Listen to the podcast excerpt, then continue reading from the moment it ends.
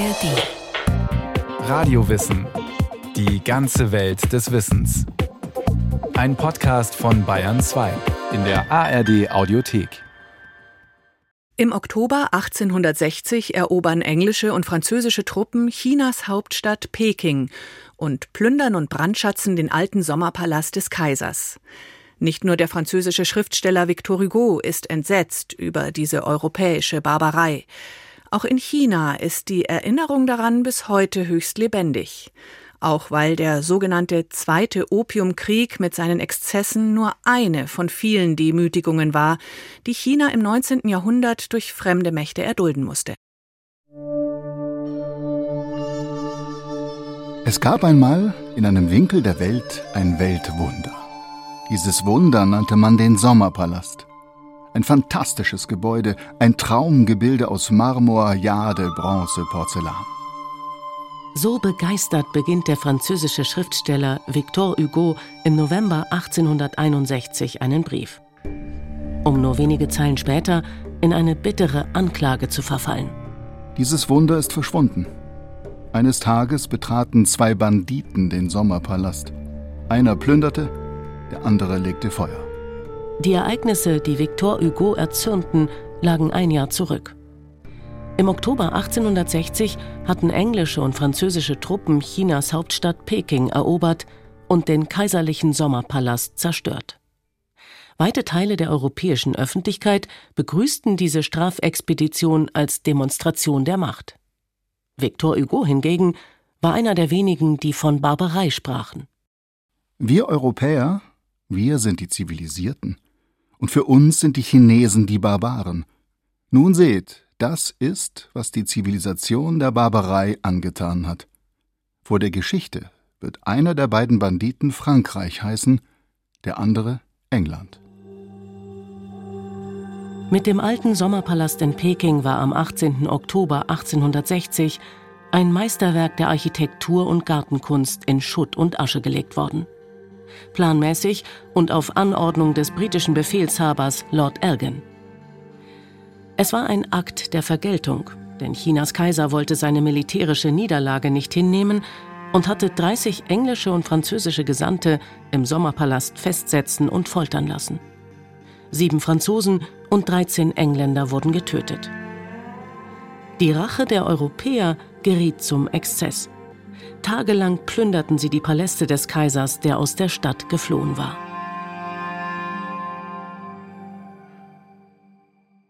Wenige Tage später schritt Lord Elgin mit einem Halbbruder des chinesischen Kaisers zur Ratifizierung der Pekinger Konvention. Der zweite Opiumkrieg war vorüber. Und das einst stolze Reich der Mitte endgültig zum Spielball fremder Mächte geworden. Bis heute werden diese Ereignisse in China als tiefe Demütigung betrachtet, sagt der Duisburger Sinologieprofessor und Politikwissenschaftler Thomas Heberer.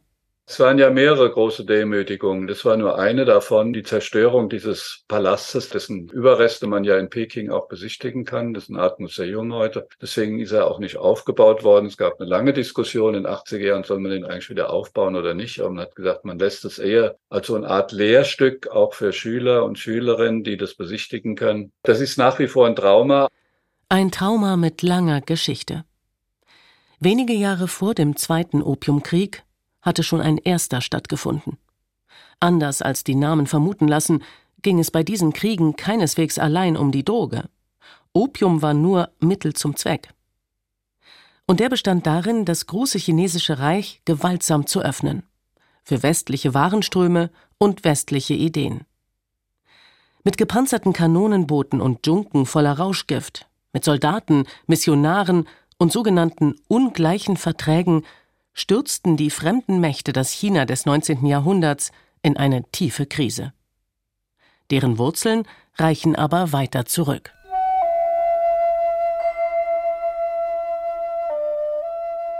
Seit 1644 herrschte die Jing-Dynastie über ganz China.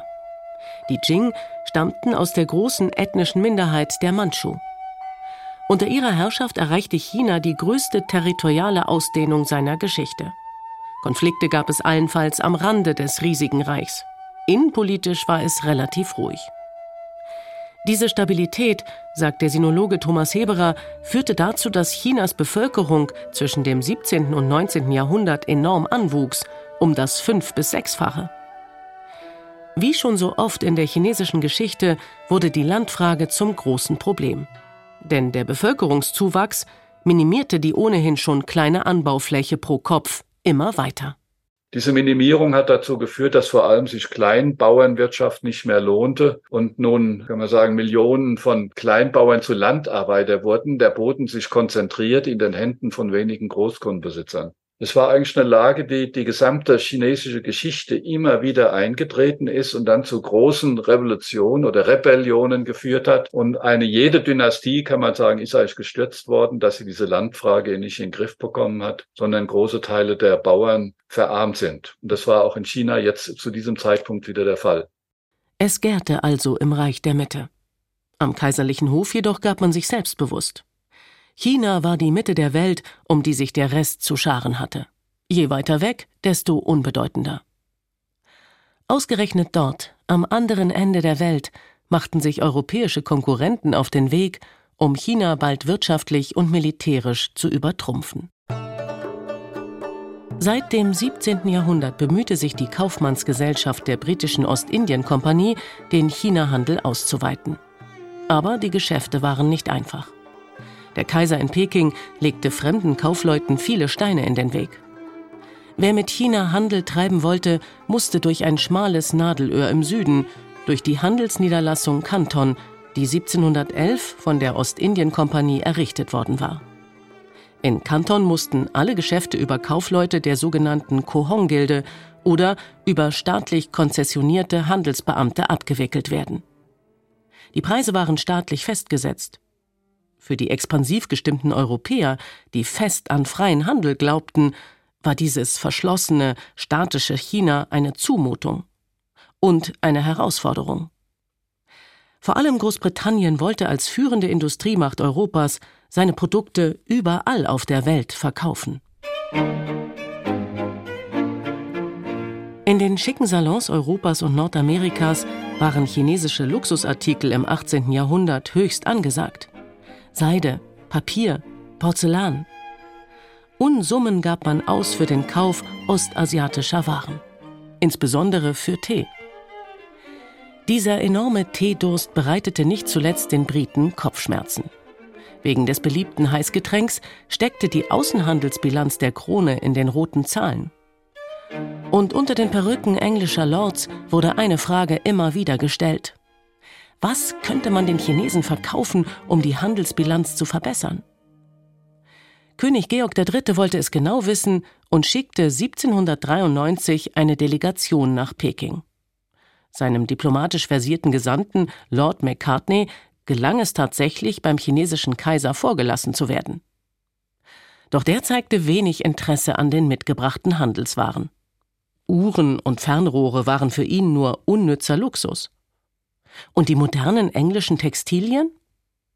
Nein, danke, ließ Chinas Kaiser ausrichten.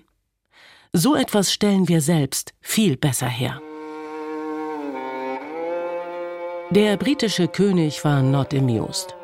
Sollte ausgerechnet China, das mit fast 400 Millionen Menschen der größte Markt der Erde war, den Händlern des britischen Empire verschlossen bleiben? Und dann haben die Briten überlegt, wie kann man eigentlich diesen Markt öffnen und kamen auf das Opium. In Indien haben sie Opium angebaut und haben dieses Opium sozusagen nach China importiert und zwar in immer größeren Mengen. Das hat einen enormen Zuwachs gehabt. Große Teile der Bevölkerung wurden opiumsüchtig. Und das britische Empire wurde zum größten Drogenhändler der Welt. Seine East India Company baute in den indischen Kolonien, vor allem in Bengalen, hochwertiges Patna-Opium an. Den Vertrieb übernahmen dann private Geschäftsleute. Sie transportierten das Rauschgift ins Reich der Mitte, wo sie es im Hafen von Kanton an chinesische Händler verkauften. Bezahlt wurde in Silber, mit dem die britischen Mittelsmänner dann wiederum Tee einkaufen konnten. Der Dreieckshandel wurde für die britische Staatskasse zum Segen und für China zum Fluch. Dank steigender Opiumimporte schmolzen die chinesischen Silberreserven wie Eis in der Sonne. Die Außenhandelsüberschüsse von einst verwandelten sich in Defizite. Unübersehbar war auch das menschliche Leid von Millionen Chinesen, die in Opiumhöhlen zugrunde gingen. Noch Mitte des 20. Jahrhunderts gab es an die 40 Millionen Süchtige in China. Weil moralische Appelle an die Adresse Londons verhalten, sagte China 1839 der Droge den Kampf an. Der eigens vom Kaiser bestellte Kommissar Lin Zexu ließ im Hafen von Kanton 20.000 Opiumkisten beschlagnahmen und am Strand verbrennen.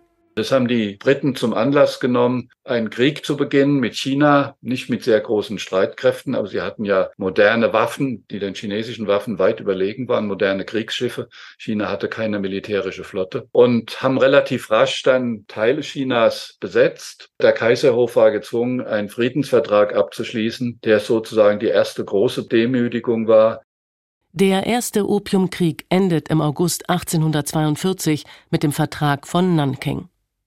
Er war der erste in einer Reihe sogenannter ungleicher Verträge, die China aufgezwungen wurden. Damit, sagt Thomas Heberer, hatten die Briten ihre Ziele zunächst fast vollständig erreicht. Es mussten nun weitere Häfen, fünf Häfen zunächst geöffnet werden. Ganz China musste für Ausländer geöffnet werden. Es gab Bewegungsfreiheit für Missionare, eine hohe Kriegsentschädigung. Die Insel Hongkong musste abgetreten werden und was sehr wichtig war, die Exterritorialität, das heißt, dass britische Staatsangehörige nicht unter chinesisches Recht fielen, sondern unter Konsularrecht. Auch das Zollwesen wird nun von Europäern kontrolliert.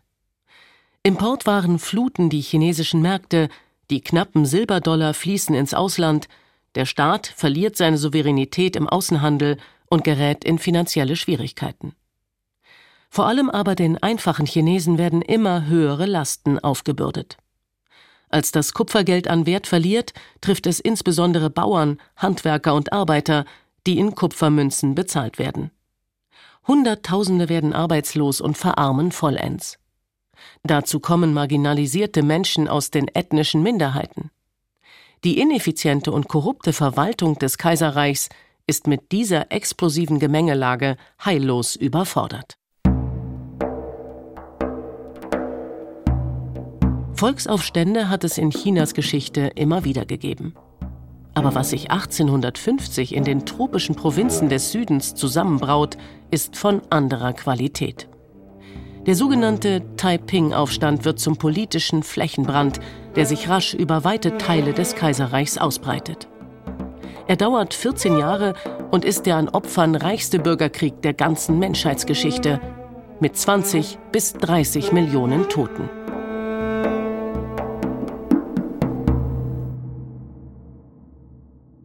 Das rasch anwachsende Heer der Verzweifelten hatte seinen Anführer in einem 36-jährigen Südchinesen namens Hong Xiu-Chuan gefunden.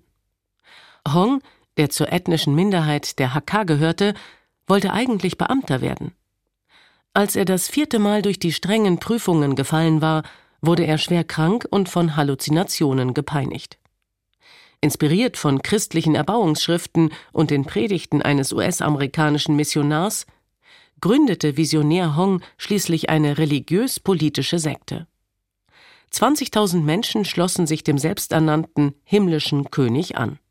Und es wurden rasch immer mehr, die dem Staat den Krieg erklärten, sagt der Sinologe Thomas Heberer. Das Ziel der Aufständischen war die Errichtung eines himmlischen Königreichs von Taiping. Der Sektenführer Hung Xiu-Chuan hat sich selber ja verstanden als ein Bruder von Christus oder hat sich auch mal sogar als Inkarnation von Jesus bezeichnet und wollte eigentlich einen Gottesstaat, nämlich eine Vermischung von christlichen Zielen mit taoistischen und konfuzianischen Zielen und Zielen der chinesischen Volksreligion, Abschaffung von Privateigentum, Bodenverteilung, Gleichheit aller Menschen, auch Gleichheit der Geschlechter, modernes Bildungswesen, also durchaus auf Modernität ausgerichtet und nicht nur auf Rückschritt. Andererseits aber fordert er die Beseitigung der Vorrechte für Ausländer und sogar teilweise eine Sperre, dass man die Ausländer ganz ausschließt aus China. Dieser gewaltige Aufstand konnte letztlich nur mit Hilfe der Briten und Franzosen niedergeschlagen werden. Weil die Taiping-Rebellen vehement gegen Ausländer vorgegangen waren, schlugen sich die Europäer auf die Seite des Kaisers. Nicht ohne Hintergedanken. Man wollte der Qing-Dynastie, die durch die Revolten innenpolitisch geschwächt war, erneute Zugeständnisse abbringen. Denn der britische Handel lahmte wieder mal. Deshalb sollte nun auch das ganze chinesische Hinterland für ausländische Waren geöffnet werden. Der Anlass für eine neuerliche Militäraktion war schnell gefunden. Das Stichwort lautete Arrow, zu Deutsch Pfeil. Arrow war der Name eines unbedeutenden Handelsschiffes, einer sogenannten Lotsche. So nannte man Boote mit europäischem Rumpf und chinesischer Takelage. Lotsches wurden häufig von chinesischen Händlern genutzt, zum Beispiel im Hafen von Kanton. Montag, 8. Oktober 1856. Chinesische Zollbeamte gehen an Bord der Arrow. Das Schiff ist in Hongkong registriert und gehört chinesischen Kaufleuten. Auch die 14-köpfige Besatzung ist rein chinesisch. Weil aber am Fahnenmast die britische Flagge weht, ist die Arrow eigentlich tabu für die chinesischen Behörden. Seit dem ersten Opiumkrieg ist es ihnen untersagt, britische Schiffe zu kontrollieren. Was zwielichtigen Schmugglern ungeahnte Möglichkeiten verschafft. Mit einer englischen Fahne am Heck und einem englischen Marionettenkapitän am Ruder schmuggeln sie im Frachtraum Kisten voller Opium. An jenem Montag aber reicht es den chinesischen Behörden. Sie beschlagnahmen die Arrow wegen Verdachts auf Schmuggel, Piraterie und illegalen Opiumhandel. Zwölf der 14 chinesischen Besatzungsmitglieder wurden verhaftet und auch auf Verlangen Großbritanniens nicht freigelassen. Überdies hatten die chinesischen Beamten die britische Fahne eingeholt, worin London einen Affront sah. Und den höchst willkommenen Vorwand für einen neuen Krieg, sagt Thomas Heberer. Die Beschlagnahmung dieser Schunke haben die Briten als Anlass genommen, zu sagen, da ist britisches Eigentum konfisziert worden vom chinesischen Staat und sind militärisch aktiv geworden. Und die Franzosen haben sich angeschlossen, weil die Franzosen natürlich auch ihre Vorteile haben wollten in China. Chinas Streitkräfte waren auch im Zweiten Opiumkrieg, der von 1856 bis 1860 dauerte, klar unterlegen obwohl die Briten zunächst noch in Indien beschäftigt waren mit dem sogenannten Sepoy-Aufstand. Die Truppen, die Lord Elgin als britischer Generalbevollmächtigter eigentlich nach China führen sollte, wurden auf dem indischen Subkontinent benötigt. Elgin musste warten. Unterstützung kam dafür aus Frankreich, das sich 1856 der Militäroperation anschloss. Der Tod eines katholischen Missionars, der in Südchina grausam zu Tode gefoltert worden war, geriet zum Anlass. Die tieferen Beweggründe liegen woanders. Frankreich wollte dabei sein, wenn in Fernost Einflusssphären und Profite verteilt wurden. Die britisch-französischen Truppen feierten rasche Erfolge. 1857 nahmen sie die Stadt Canton ein. Im Mai 1858 eroberten sie die Dagu-Festungen an der Flussmündung des Hai-He. Der erste Teil des Krieges endete im Juni 1858 mit dem Vertrag von Tientsin. Den handelten nicht nur Großbritannien und Frankreich aus, auch Russland und die USA waren diesmal mit von der Partie, als dem chinesischen Kaiser zahlreiche Zugeständnisse abgenötigt wurden. In Peking durften nun ausländische Botschaften eingerichtet werden, Elf weitere Häfen wurden für den Handel geöffnet, der Opiumhandel legalisiert. Alle christlichen Missionare sollten sich frei im Land bewegen dürfen. Ausländer konnten Land erwerben. Und jeder Handelsvorteil, der einem der Vertragspartner gewährt wurde, musste automatisch auch allen anderen Ländern gewährt werden. China weigerte sich zunächst, dieses Zwangsabkommen zu ratifizieren und versperrte der Flotte des britischen Gesandten die Zufahrt zur Hauptstadt. Daraufhin griffen britische Schiffe die Küstenverteidigung an, erlitten aber überraschend hohe Verluste und mussten sich zurückziehen. Weil der chinesische Kaiser zudem 30 europäische Gesandte foltern und 20 von ihnen töten ließ, holten die Europäer zur großen Strafexpedition aus. Eine Streitmacht aus 11.000 Briten und Indern sowie 6.700 Franzosen eroberte zunächst die Festungen von Dagu und nahm bald auch Peking ein. Mit der Brandschatzung des alten Sommerpalastes und der Ratifizierung der Pekinger Konvention endete der Zweite Opiumkrieg. Letzten Endes kann man sagen, dass dieser zweite Opiumkrieg China total geöffnet hat für ausländisches Kapital. Freihandel ist natürlich ein beschönigendes Wort, weil es ja eine Zwangsmaßnahme war. China ist gezwungen worden, sich zu öffnen. Das ist nun mal was anderes als Freihandelsverträge. China war nicht mehr Herr im eigenen Land und wurde in den folgenden Jahrzehnten in Einflusssphären aufgeteilt. Zu groß, um als einzelne Kolonie zu enden, wurde das Reich scheibchenweise von ausländischen Mächten unter eine halbkoloniale Kontrolle genommen. Immer mehr Staaten schickten Truppen und Flotten. Allen voran europäische wie Großbritannien, Frankreich, Deutschland, Österreich-Ungarn oder Italien. Aber auch die USA, Russland und Japan. Trotz gewaltsamer chinesisch-nationalistischer Aufstände, etwa im sogenannten Boxerkrieg um 1900, rückte eine Acht-Nationen-Allianz mit 20.000 Soldaten in China ein. Die Fremdbestimmung erreichte zu Beginn des 20. Jahrhunderts ihren Höhepunkt und endete erst vollständig im Jahr 1949, als Mao Zedong die Volksrepublik ausrief. Bis heute, sagt der Sinologe Thomas Heberer, ist in China die Erinnerung lebendig an jenes Jahrhundert der Demütigungen. Ja, das ist sehr präsent auch bei der bäuerlichen Bevölkerung. Das hängt also nicht ab vom Bildungsgrad. Es ist auch Teil der Schulbildung. Das wird also in den Schulbüchern, in den Geschichtsbüchern ausführlich behandelt, weil es als das Jahrhundert der Demütigung Chinas galt. Mit Verweis auf diese Demütigungen von einst pocht Peking heute auf Nichteinmischung in seine inneren Angelegenheiten. Gespeist wird der Unabhängigkeitsgedanke von einer sorgsam gepflegten Erinnerungskultur. Einerseits sei das legitim, meint der Sinologe Thomas Heberer, denn kein Land habe ein Interesse daran, von anderen Mächten kontrolliert zu werden. Andererseits werde die Geschichte manchmal auch für politische Interessen instrumentalisiert. Als 2009 im Londoner Auktionshaus Christie's zwei antike chinesische Statuen versteigert werden sollten, protestierte Peking lautstark. Die Bronzefiguren ein Hasenkopf und ein Rattenkopf stammten aus dem alten Sommerpalast, der 1860 von Briten und Franzosen geplündert worden war. Ein Raub und zwei Räuber, schimpfte damals der Schriftsteller Victor Hugo und forderte die Rückgabe der Beute. 2014 wurde ein erster Schritt in diese Richtung gemacht.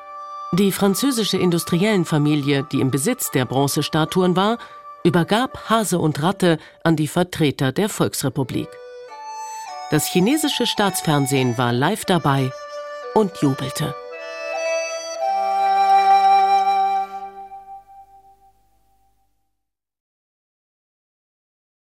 Thomas Grasberger über den Zweiten Opiumkrieg und die Hintergründe.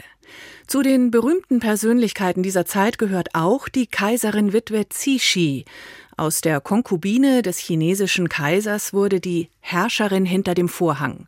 Von ihr wurde lange Zeit ein Zerrbild gezeichnet, das von der angeblich sexuell perversen, grausamen und machtgierigen Frau.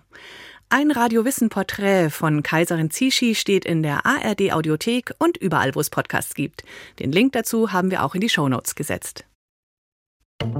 Wie wir ticken. Wie wir ticken. Wie wir ticken. Euer Psychologie-Podcast. Große Gefühle und kleine Abenteuer, Liebe und die Kunst, sich zu streiten. Wie kann Versöhnung gelingen? Was macht Frauenfreundschaften aus? Was hilft gegen das ewige Aufschieben? Solche Fragen beantwortet der neue Psychologie-Podcast der beiden Podcast-Champions Radio Wissen und SWR2 Wissen. Lebensnah und wissenschaftlich fundiert nimmt euch unser Podcast Wie wir ticken mit in die Welt der Psychologie. Wir fragen, wie Gefühle, Gedanken und Verhaltensweisen entstehen und warum. Wir reden über Sehnsüchte und Süchte, wir klären auf über psychische Erkrankungen, gehen zurück in die Kindheit und wir sagen, wie ihr euch und andere besser verstehen könnt. Wie wir ticken. Euer Psychologie-Podcast von Radio Wissen und SWR2 Wissen. Alle Folgen findet ihr in der ARD Audiothek.